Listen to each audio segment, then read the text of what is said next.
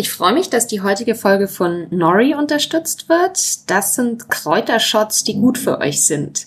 Bei Shots denkt man ja erstmal an Schnaps oder Rauschmittel, aber Nori ist rein pflanzlich und alkoholfrei.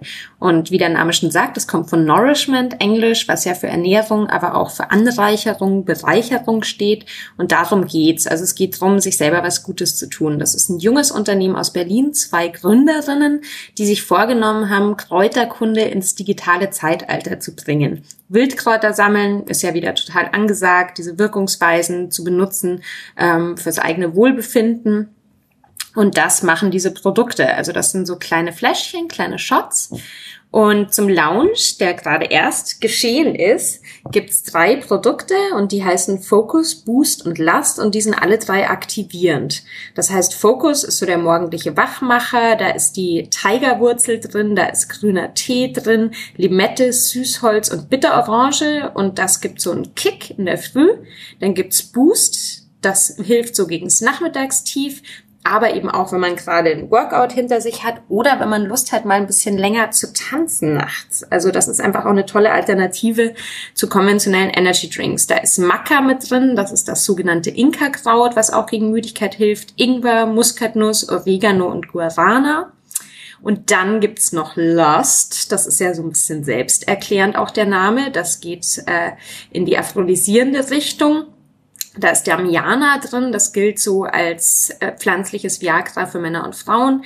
Dann ist Kardamom mit drin, Chili mit drin, Rosmarin mit drin. Und ähm, alle drei Produkte sind am besten gekühlt zu genießen, also die sind sehr stark ähm, dosiert, aber schmecken trotzdem lecker. Ist wirklich eine ganz tolle Balance auch in der Entwicklung dieser Produkte, also absolut trinkenswert. Und ihr könnt die alle online bestellen. Und als kleines Schmankerl gibt's auch einen Rabattcode. Und zwar lautet der Queens 10 und damit bekommt ihr 10% ähm, bei eurer ersten Bestellung off. Und das Ganze gibt's auf www.mynori.de, also so wie Englisch mein, M-Y-N-O-U-R-I.de. Und ich freue mich drauf. Vielen Dank. Tolles Produkt. Meine absolute persönliche Empfehlung. Und jetzt viel Spaß mit Vegan Queens, dem Podcast. Happa, happa. Never doubt that a small group of thoughtful, committed citizens can change the world. Indeed, It's the only thing that ever has. Und ich glaube stark daran, dass wir in der Lage sind, Dinge zu ändern.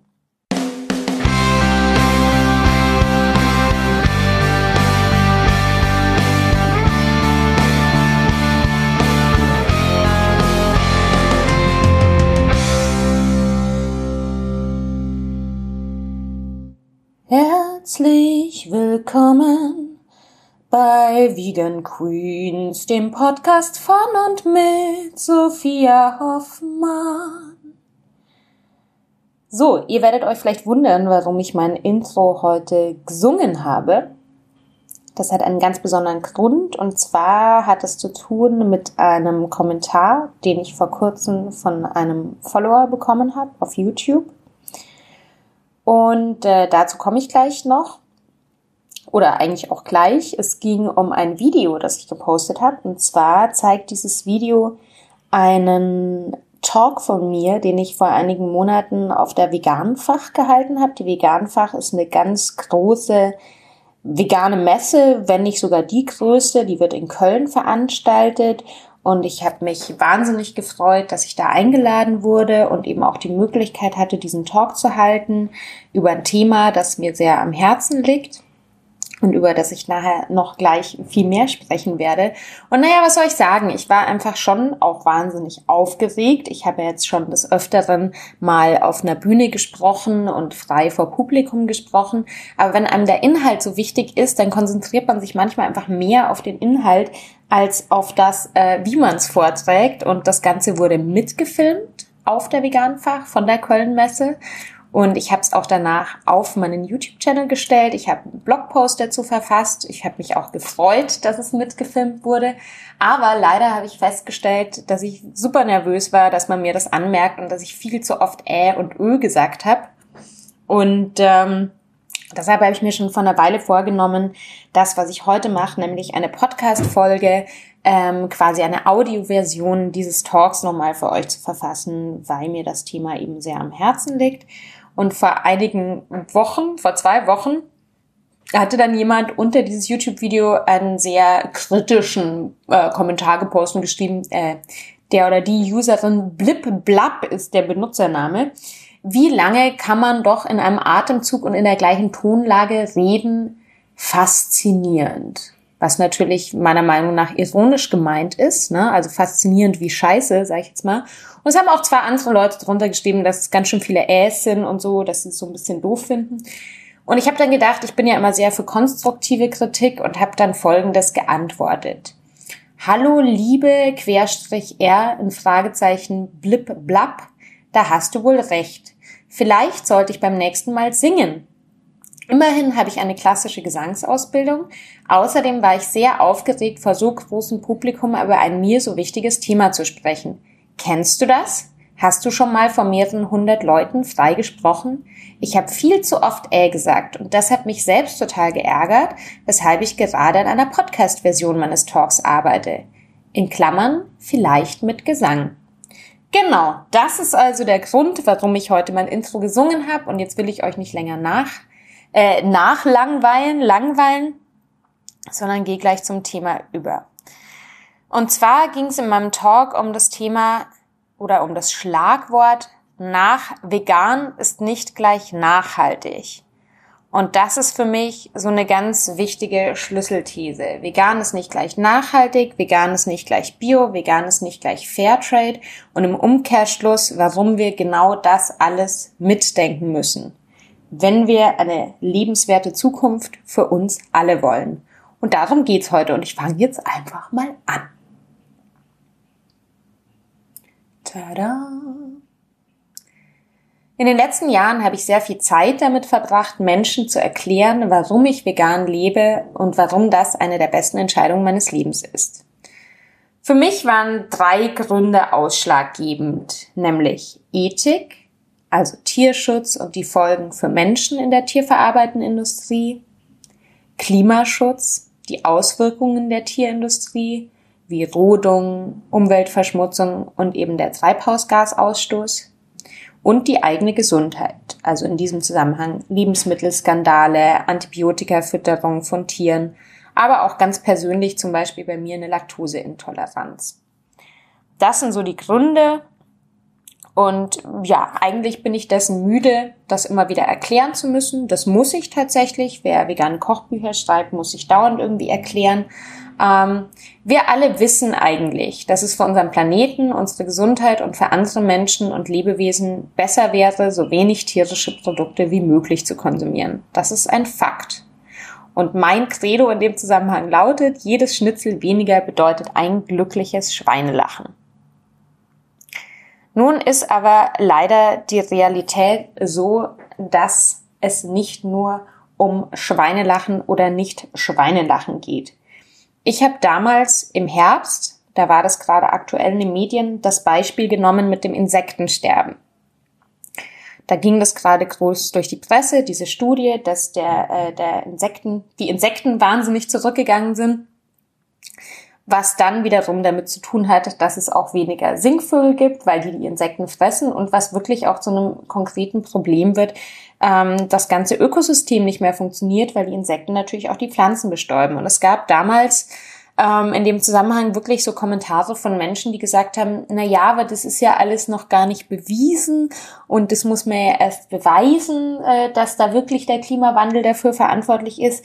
Der Punkt ist, wenn wir noch 200 Jahre drüber nachdenken oder versuchen erst zu erforschen ähm, und uns nicht auf unser Bauchgefühl und auf das, was wir jetzt schon wissen, verlassen, dann haben wir einfach keine Zukunft mehr auf diesem Planeten. Und ähm, ich muss das wirklich in dem Zusammenhang ganz drastisch sagen. Ich bin eine Frau, Mitte 30. Und natürlich ist Familienplanung für mich auch ein Thema und ich denke drüber nach, ob ich Kinder haben möchte oder nicht. Und ich habe wirklich viele Momente, wo ich mir nicht sicher bin, ob ich in diese Welt ein Kind setzen würde. Ganz ehrlich, also so wie es momentan ausschaut, schaut's nicht sehr rosig aus. Und das ist was, was mich viel zum Nachdenken bringt. Und darüber möchte ich heute ein bisschen mit euch reden. Oder ich möchte reden und ihr müsst mir zuhören. Aber ich will nicht total pessimistisch sein, weil ich, wer mich kennt und wer meine Kanäle und meinen Blog kennt, der weiß, dass ich an die Politik der kleinen Schritte glaube. Und es gibt da ein sehr schönes Zitat von Margaret Mead und das lautet, Never doubt that a small group of thoughtful, committed citizens can change the world. Indeed, it's the only thing that ever has. Und ich glaube stark daran, dass wir in der Lage sind, Dinge zu ändern. Aber vegan alleine reicht nicht. Vegan ist nicht gleich gesund. Vegan ist nicht gleich bewusster Konsum. Vegan ist nicht gleich nachhaltig. Vegan ist nicht gleich Bio und vegan ist nicht gleich Zero Waste. Unsere Ziele müssen lauten eine Reduktion des Treibhausgasausstoßes, eine Reduktion bzw. ein Verbot von Plastik, das wiederum Plastikmüll erzeugt, eine drastische Reduktion der tierverarbeitenden Industrie und der Ausbau alternativer Produktionen und Landwirtschaft, ein starkes Engagement gegen den Food Waste, die Lebensmittelverschwendung, die Reduktion von Abholzung, Zerstörung von Naturräumen und eine Renaturierung, fairer Handel und faire Landwirtschaft. Und das klingt jetzt erstmal wahnsinnig viel, aber das sind wirklich alles Aspekte, die wichtig sind. Und um es zu verdeutlichen, was nützt mir am Ende des Tages eine vegane Ernährung oder eine vegane Lebensweise, wenn ich äh, Lebensmittel kaufe, die dreimal in Plastik verpackt sind jeden Tag, wenn ich ähm, fünfmal im Jahr eine Fernreise mache und äh, wenn ich einfach äh, nur bei Billigdiscountern kaufe und nicht drauf schaue, wie vielleicht auch die Menschen behandelt werden, die meine Produkte hergestellt haben. Das hängt alles zusammen. Und ich habe mir einfach in dem Zusammenhang überlegt, ich werde zu all diesen Bereichen Beispiele bringen, exemplarische Beispiele. Das sind wirklich Gründer, Unternehmen, Firmen, die sich da was überlegt haben, weil ich immer finde, dass das was ist, was wahnsinnig motiviert. Das sind viele von diesen Unternehmern kenne ich aus meinem äh, beruflichen Umfeld. Ähm, finde ich toll, finde ich unterstützenswert. Und äh, das soll einfach so ein bisschen Anregung geben, um vielleicht auch zu sagen, ah ja, ähm, in die Richtung möchte ich vielleicht selber was entwickeln oder dann würde ich vielleicht nächstes Mal das Produkt kaufen, statt dem, das so stark Plastik verpackt ist. Also das, was ich euch jetzt die nächsten äh, Minuten erzählen werde, ist einfach eine Inspiration, um zu zeigen, äh, was die Macht der kleinen Schritte bewirken kann. Und als erstes habe ich da als Überpunkt genommen die Reduktion der Treibhausgase. Das kann man zum Beispiel minimieren durch die Verwendung lokaler Produkte statt langer Transportwege und durch die Verwendung regionaler Zutaten statt exotischer Zutaten, die erstmal um die ganze Welt reisen müssen. Und in dem Zusammenhang gibt es zum Beispiel Hafer, hier angebautes Soja, Lupine oder Leinsamen. Eine ganz tolle Firma finde ich in dem Zusammenhang Typhoon Tofu. Das ist eine deutsche Tofu-Manufaktur. Und die haben mit einem vorbildlichen Projekt dazu beigetragen, Soja hier anbaufähig zu machen. Das war eine Mitmachinitiative, die hieß 1000 Gärten. Und da haben im Endeffekt über 2000 Leute sich beworben. Und es konnten quasi Privatpersonen Sojakreuzungen in ihren Gärten testen um Feldforschung zu betreiben, welche Pflanzen hier für den regionalen Anbau geeignet sind. Weil es ist einfach so, dass man äh, robustere Pflanzen züchten muss hier für den deutschen Anbau. Das Klima ist ein bisschen rauer als in wärmeren Gefilden.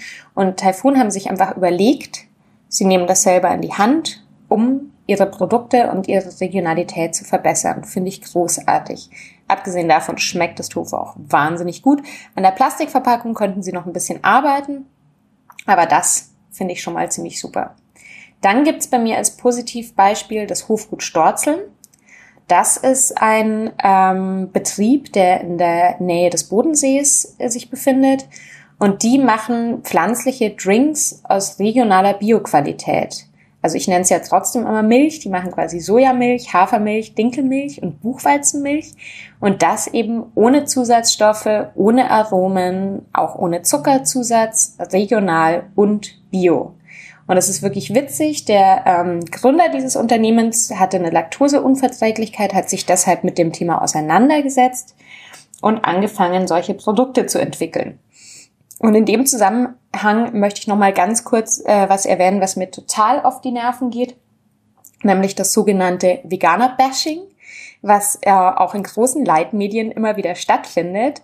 Ähm, weil es einfach sozusagen heutzutage so ist, dass die großen Medien auch stark äh, um Traffic bemüht sind auf ihren Online-Seiten und ähm, das dann auch einfach als, als Tool benutzen, um, um Leute zu ihren Artikeln zu kriegen. Und da müssen dann irgendwie Medien wie die Süddeutsche oder die Zeit immer wieder über die Veganer herziehen. Und ein gutes Beispiel ist in dem Zusammenhang, sind auch gerne immer wieder Interviews mit Sarah Wiener. Ich glaube, ich finde eigentlich gut, was Sarah Wiener macht und sie setzt sich ja wahnsinnig für Regionalität ein und für ein vernünftiges äh, Kochen, bewusster Konsum, alles Dinge, die ich auch vertrete.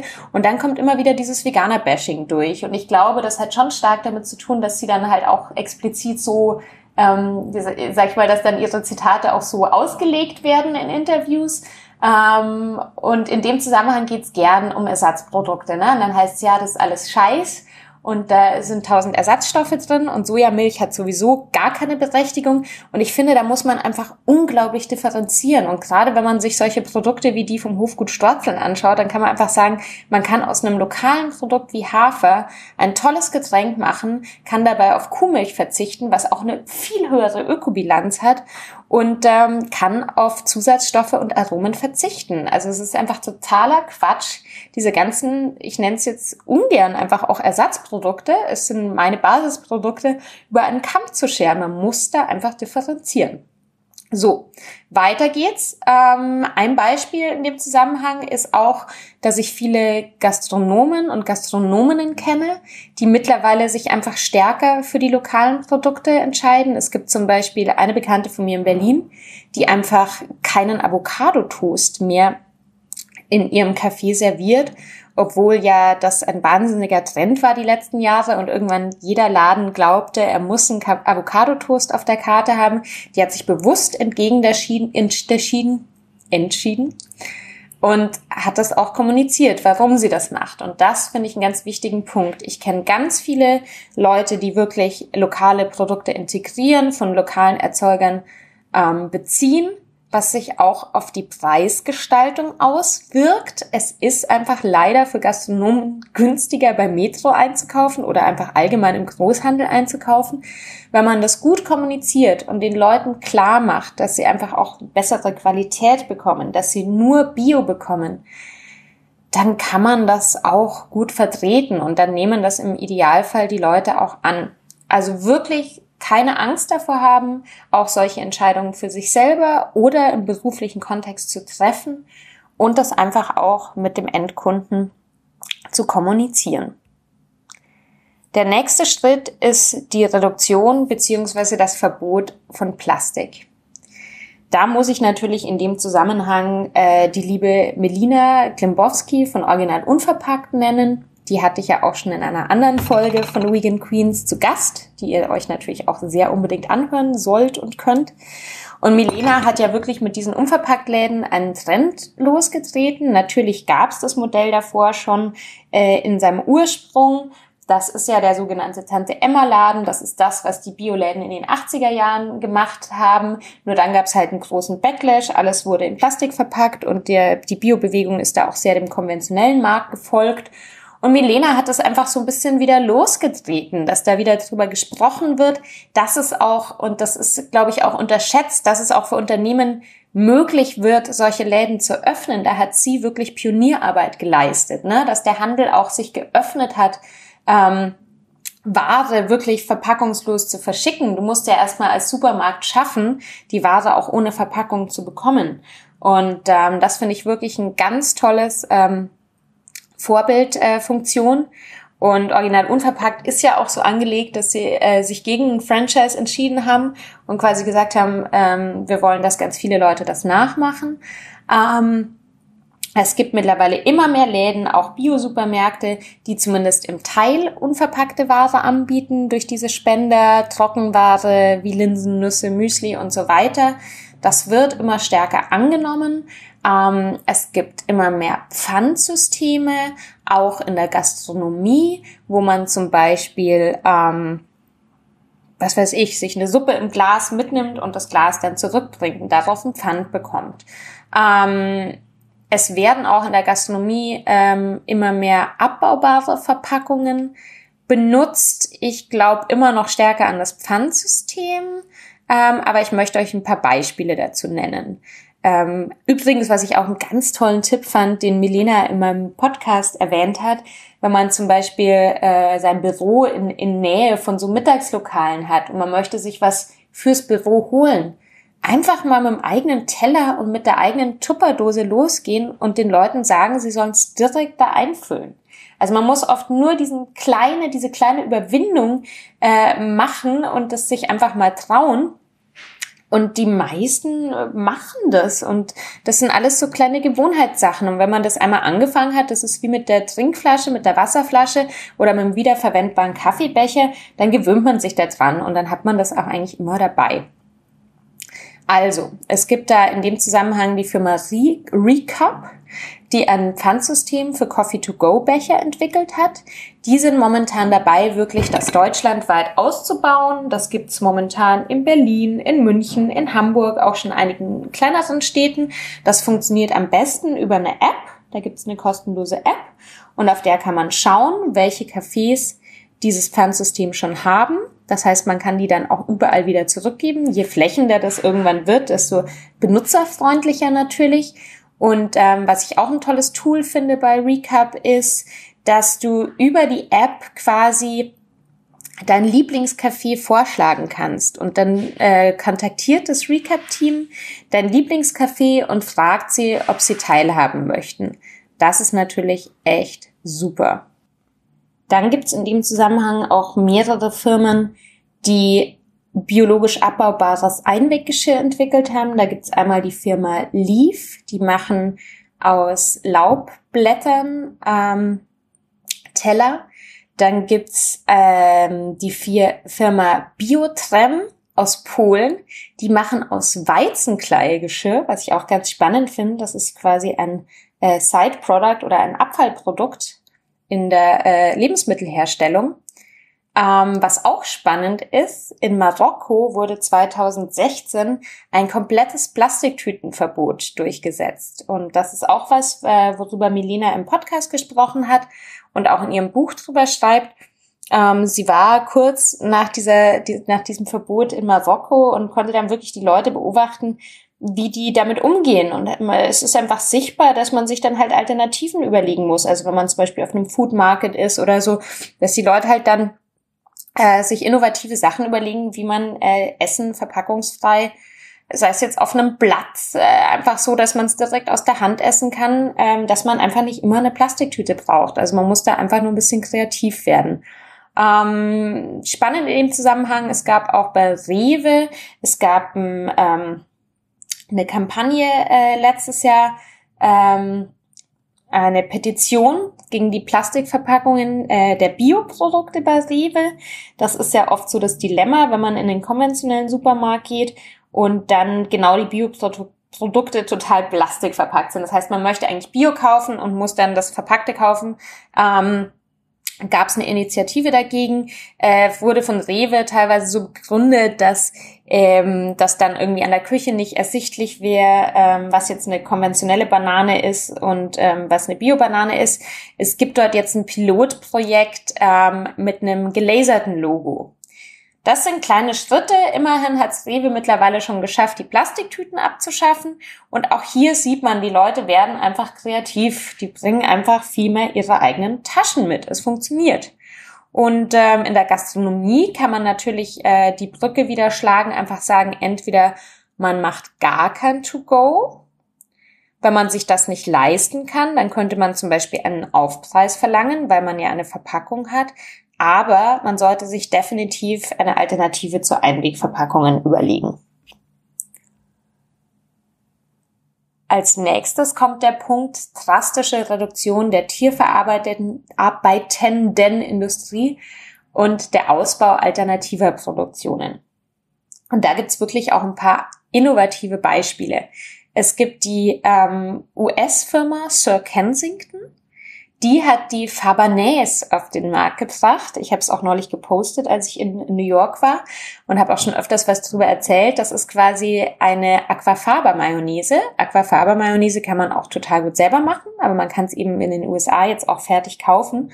Und das ist einfach ein super Produkt, ne? Also das ähm, erschließt sich auch dem totalen Laien, dass das eine bessere Ökobilanz hat als die Mayonnaise, für die man erst ein Huhn schlüpfen lassen muss, äh, dann seine Eier nimmt, daraus Mayonnaise macht, die dann nochmal haltbar machen muss, als wenn man einfach eine Kichererbse anpflanzt, daraus Aquafaba kocht und dann noch die Kichererbse hat, und aus dem Aquafaba die Mayonnaise machen kann. Ähm, schmeckt auch super lecker, habe es mittlerweile probiert. Ein tolles Beispiel für ein innovatives Produkt mit einer wesentlich oder pflanzliche Alternative mit einer wesentlich niedrigeren Ökobilanz. Dann gibt's ein ganz tolles Beispiel in Stockholm, da spreche ich immer wieder davon. Das ist der K-Markt Garnisonen, ein Mittagsrestaurant mit einem innovativen Gastrokonzept. Da wird tagesfrisch verarbeitet. Die bekommen ihre Ware von einem Bio-Großhändler, der ihnen einfach die Ware gibt, die sonst nicht mehr verkauft werden kann im Großhandel. Dadurch kriegen sie es auch günstiger. Ähm, es ist ein Zero-Waste-Prinzip. Die Teller werden abgewogen. Das heißt, die Leute nehmen sich wirklich nur so viel, wie sie dann auch aufessen. Und das ist, äh, das Ganze ist in einem großen Buffet gestaltet, wo man sich selber nehmen kann. Und 90 Prozent dieses Buffets sind rein pflanzlich. Salate, Beilagen, Gemüse, super lecker. Sie haben noch Fleisch und Fisch im Programm, nur in Bioqualität und nur 10 Prozent. Und was dazu führt, dass quasi die ersten 90 Prozent dieser Theke voll sind mit leckerem pflanzlichen Essen, sinkt der Fleisch- und Fischkonsum wöchentlich in diesem Lokal, weil die Leute natürlich den Teller schon voll haben und sich den auch vollschlagen mit pflanzlichen Alternativen, nicht das Gefühl haben, es wird ihnen kategorisch verboten und so einfach automatisch ihren Fleischkonsum reduzieren. Finde ich ein super Konzept für Leute, die jetzt nicht 100% vegan leben. Ganz toll ist auch in Köln die Mashery Hummus Kitchen.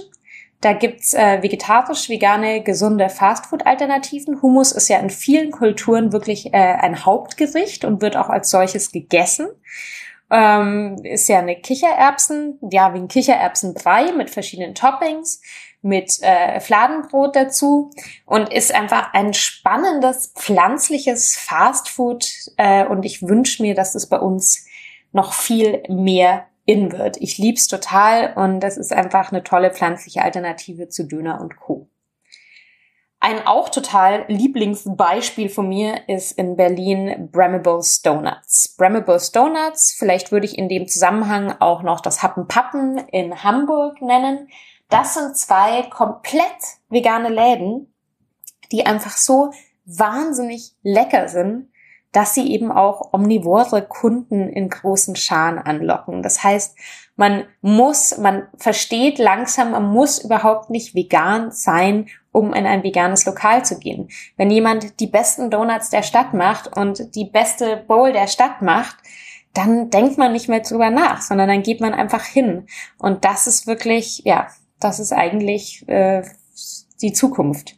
Und ähm, Deshalb würde ich insgesamt in Bezug auf die Gastronomie wirklich appellieren, man sollte Alternativen anbieten, Alternativen jenseits äh, ja langweiliger ähm, äh, Gemüseschnitzel, sich wirklich mal einfach, wenn der Koch keine Ahnung hat von pflanzlicher Küche, wirklich eine Fortbildung leisten, ähm, eine Beratung leisten, sich wirklich was überlegen und man wird merken, auch die nicht komplett 100% Veganer werden diese Alternativen annehmen.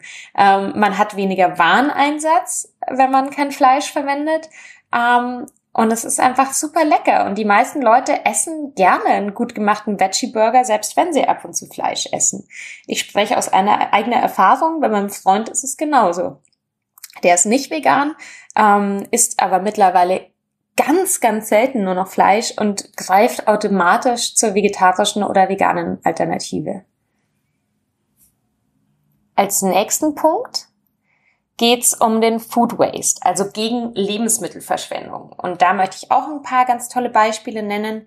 Und zwar, einige von euch werden es schon kennen, weil ich mit denen jetzt öfters auch schon äh, Zero Waste Cooking Workshops gemacht habe. Es gibt Restlos Glücklich in Berlin, die mit geretteten Lebensmitteln kochen.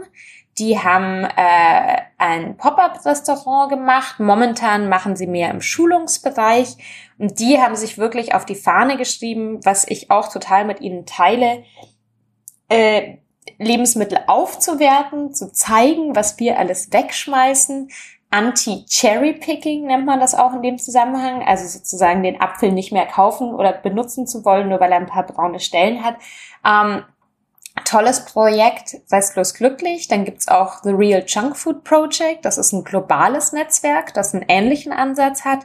Die arbeiten in Sozialprojekten, machen Workshops, Veranstaltungen, Aufklärungen, Open Cooking Events. Da kann man wirklich hingehen.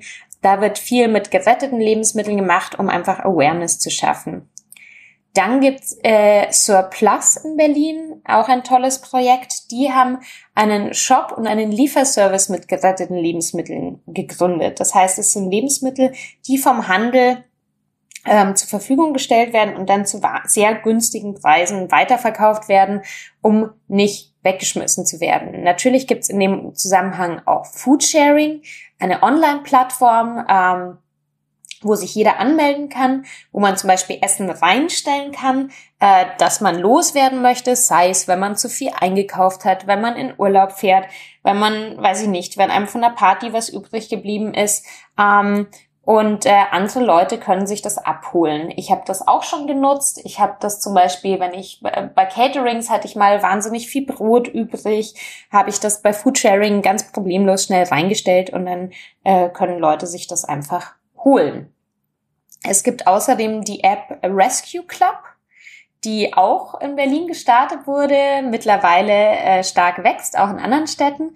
Und das ist ganz spannend. Das ist eine Alternative zu diesen ganzen Liefer-Apps, wo man nach Hause bestellen kann von Restaurants und Rescue Club ähm, fördert quasi eine Selbstabholung bei Restaurants und Shops und vermittelt übrig gebliebene Mahlzeiten zu günstigen Preisen. Das heißt, man kann mit der App zahlen und kann sich das dann in seiner eigenen Stadt, was weiß ich, beim Italiener um die Ecke, wenn der sagt, ich habe hier noch von der Lasagne, die muss heute raus, ich habe hier noch vier Portionen, ähm, kann man sich die abholen. Und das ist einfach auch ein tolles Tool gegen Lebensmittelverschwendung.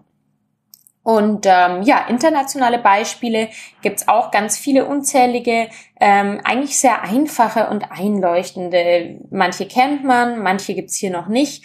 Äh, viele Bio-Supermärkte, Läden bieten zum Beispiel einfach angeschlagenes Gemüse reduziert an. Dann gibt's die Idee, einzelne Bananen anzubieten zu einem günstigeren Preis, weil Leute oft die einzelnen Bananen liegen lassen im Supermarkt.